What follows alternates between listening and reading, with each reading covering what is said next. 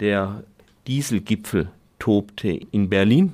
Herr Berg hat wohl eher eine Maus geboren. Aber das wird uns sicher auch genauer Jens Hilgenberg von dem Bund Umwelt und Naturschutz Berlin erzählen können.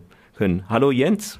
Hallo, ja. hallo. Ja, das ist eine, eine ganz kleine Maus, die da nur rausgekommen ist aus dem, aus dem ganz, ganz großen Autoberg. Genau, also es äh, ging gestern ja darum, hauptsächliches Ziel, was wir vorher auch alle Beteiligten klar gemacht haben, Ziel des Dieselgipfels, der gestern stattgefunden hat, war es offensichtlich, äh, Fahrverbote in Städten zu vermeiden.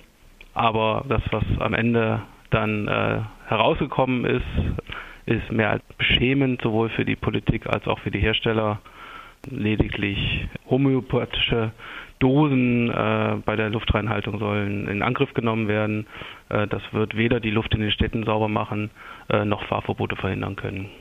Nun, homöopathisch, also es wird ja doch von einer äh, Schadstoffreduktion von so 25 Prozent gesprochen, also bei den, äh, bei den Autos, die jetzt äh, nach, ja, die Software nachgerüstet wird, ähm, wovon die Hälfte allerdings eh hätten nachgerüstet werden müssen. Ist das wirklich homöopathisch? Bringt das nichts? Also wir reden natürlich von Nachbesserung, weil Nachrüstung bedeutet, dass ich, was, dass ich wirklich was einbaue in die Fahrzeuge, aber es, äh, das ist ja nicht der Fall. Unsere Forderung wäre ja tatsächlich was wirklich einzubauen. Es wird nur an der Software was, äh, was gedreht und wenn man damit wirklich 25 bis 30 Prozent fahrzeugspezifische Emissionen reduzieren könnte, wie es die Hersteller ja ähm, glaubhaft oder uns glauben machen wollen, ähm, frage ich mich, warum hat man es nicht längst gemacht? Das hätte man natürlich längst bei einem Werkstattintervall machen können, wenn es ja so einfach ist und so viel bringt.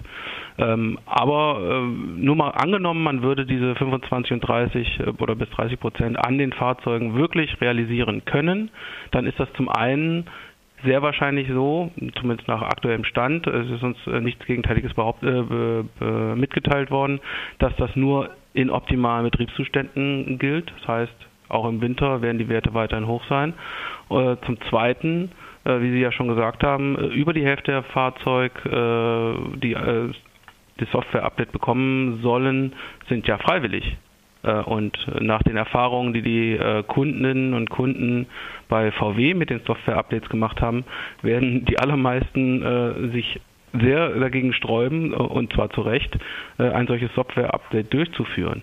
Aber Sie haben ja gefragt, ob die Werte wirklich nur homöopathisch runtergehen. Ja, das hat äh, nicht zuletzt der Richter letzten äh, Freitag in Stuttgart, der äh, die Verhandlung führt über Fahrverbote und über die Klage der deutschen Umwelthilfe, hat äh, klar gesagt, äh, mit Softwarelösungen kriege ich maximal einen einstelligen Prozentbereich äh, oder kann ich die NO2-Emissionen in den Städten maximal im einstelligen Prozentbereich reduzieren. In Stuttgart, München und anderen Städten haben wir aber NO2-Werte, die doppelt so hoch sind wie erlaubt.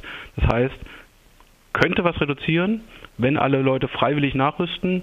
Sie werden es nicht machen. Und wenn es alle machen, dann sind wir trotzdem im einstelligen Reduktionsbereich. Es reicht definitiv einfach nicht. Nun bringt ja der Diesel auch theoretische Vorteile, also äh, einen geringeren äh, Kraftstoffverbrauch prinzipiell gegenüber einem, Ottomotor. Warum, äh, warum konzentriert sich alles nur auf den Diesel? Was ist mit den anderen?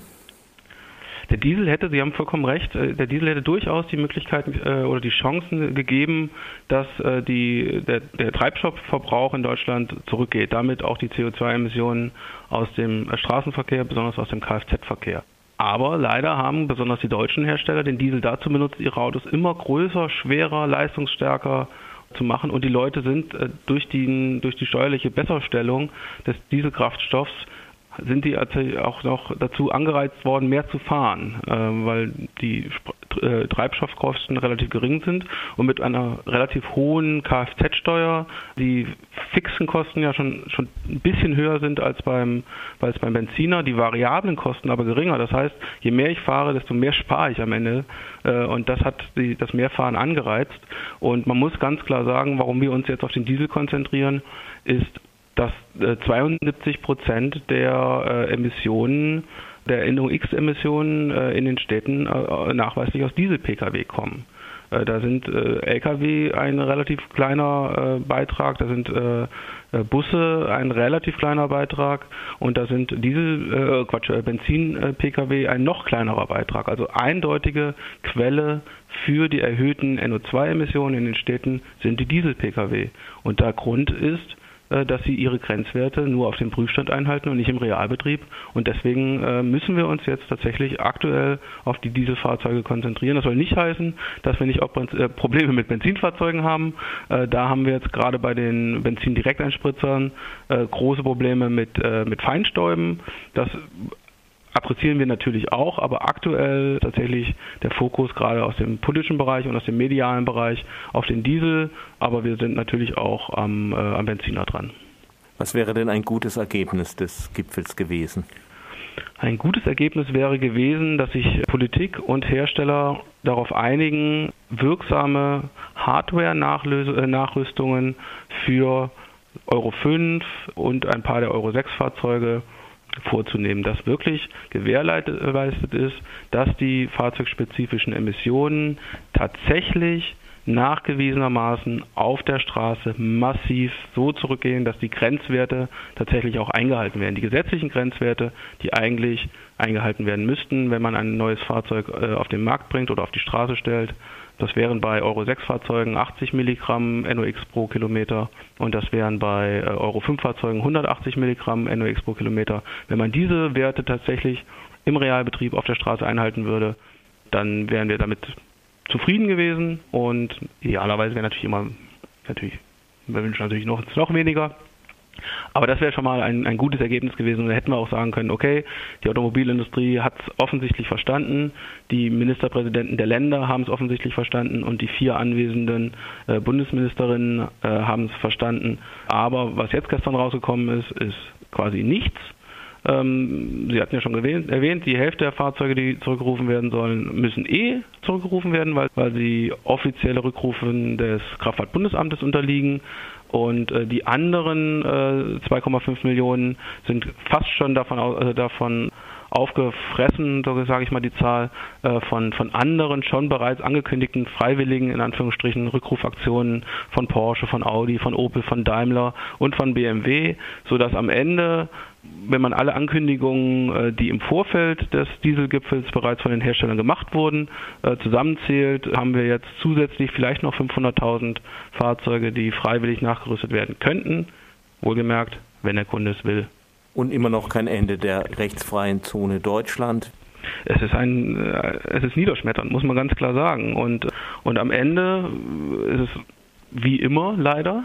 Am Ende wird der, der Kunde oder die Kunden, die im, im guten Glauben so ein, so ein Fahrzeug Euro 5 oder Euro 6 in den letzten Jahren gekauft haben, oder auch noch kaufen. Auch das muss man ganz klar sagen. Auch jetzt werden ja, jetzt gerade während wir telefonieren, äh, werden in Deutschland nach wie vor Autos verkauft, die ihre gesetzlichen Grenzwerte nicht einhalten. Bei weitem nicht. Äh, Euro 6 Fahrzeuge dürften laut Vorgabe 80 äh, Milligramm NOx pro Kilometer ausstoßen, stoßen im Durchschnitt 500 Milligramm aus und, diese Fahrzeuge werden jetzt gerade im Moment verkauft. Täglich 3500 Stück solcher Fahrzeuge. Und das ist offensichtlich nach Auffassung der Bundesregierung und der Landesministerien rechtens, denn da hat noch keiner wirklich was gegen gemacht. Wir als BUND haben dagegen geklagt. Wir haben gesagt, diese Fahrzeuge dürfen nicht mehr verkauft werden.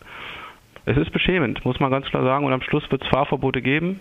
Die werden mit dieser Entscheidung gestern äh, sich nicht vermeiden lassen. Und dann wird es tatsächlich sehr, sehr schwierig für viele, die auf das Fahrzeug angewiesen sind.